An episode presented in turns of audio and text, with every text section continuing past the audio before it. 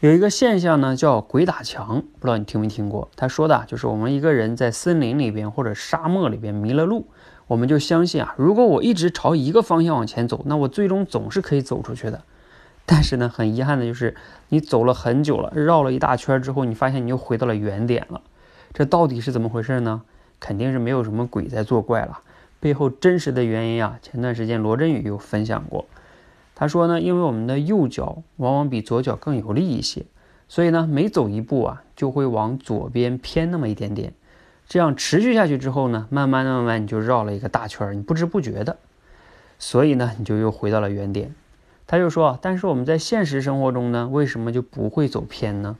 是因为呢，我们在走路的时候呢，往往身边都是有一些标志物的，比如说路灯啊，什么指示牌啊。等等等等的啊，及时给我们纠偏了。好，这个现象挺有意思的哈。所以我今天想聊的就是如何我们在成长的路上，给我们去呃避免陷入这种鬼打墙的现象哈。因为其实要走直路有路灯路标还容易一些，但是成长这条路呢，它是虚拟的。比如说，那我自己哈可以给大家分享几点我的心得吧。第一点就是说，从我们自我的角度来说，给自己怎么样纠偏呢？啊，比较好的就是你日记录、周总结、月复盘，你每个月、每一天、每一周，甚至每一年，你都能去及时的总结、反思、复盘的话，你往往呢就能发现自己的一些问题，甚至一些背后的行为模式。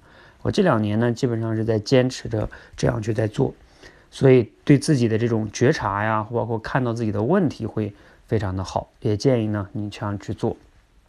除了自我这个视角以外啊。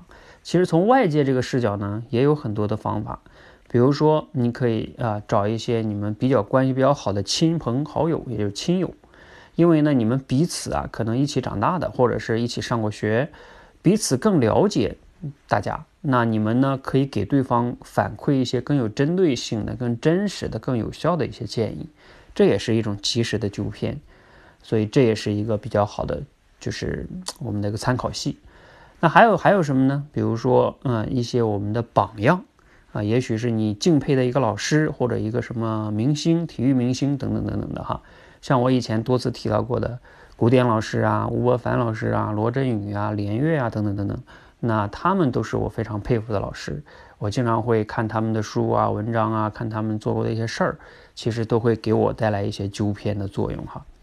那还有什么呢？这些是榜样的作用哈。还有就是最后想说的就是书啊，我们经常看一些好书也是非常有利于纠偏的。为什么？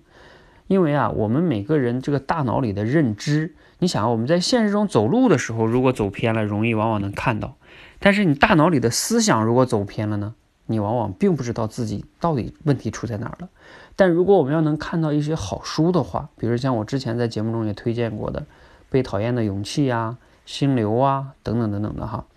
那这些书呢？它这里边有一些很很很好的一些观点，它能及时的刷新你原来的一些认知。这样的话呢，纠偏了你的认知，认知决定了行为，行为呢决定了结果。那认知才是很根本的哈。那这些书往往呢给你带来了认知的改变，也就是纠偏了。最终呢，你也就能走到一个正确的道路上了。所以啊，说我们走向一个。达到自己理想的目标，除了有目标以外，及时的纠偏非常重要。及时的纠偏呢，无论是从自己的角度，还是外界的，比如说我们说的书，还是一些榜样，还是亲朋好友，其实都是非常非常重要的。总之，成长的路上呢，我们需要反馈，需要别人外界给我们纠偏，否则我们死都不知道怎么死的，或者是陷入这种绕了一大圈又回到原点了，也不知道自己为什么会回到原点了，就很惨了。希望今天的分享呢对你有帮助和启发，谢谢。